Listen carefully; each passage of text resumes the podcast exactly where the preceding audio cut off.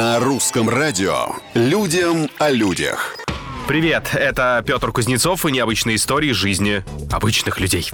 В любой профессии есть место творчеству, и это доказал житель Китая, в обязанности которого входит раскладка кукурузы для ее последующей сушки. Есть такая профессия.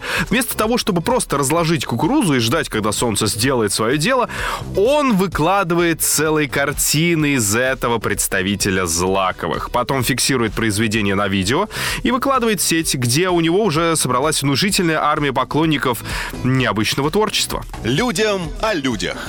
Следующий наш герой тоже с любовью относится к своей работе. Дело уже в Америке.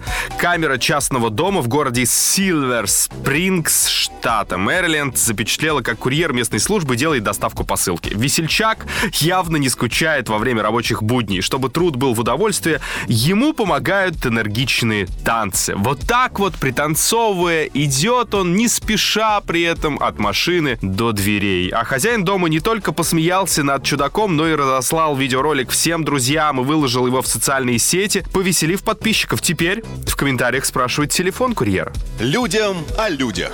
В сети появилось еще одно видео, снятое уже во вьетнамском городе Туайн Куанг.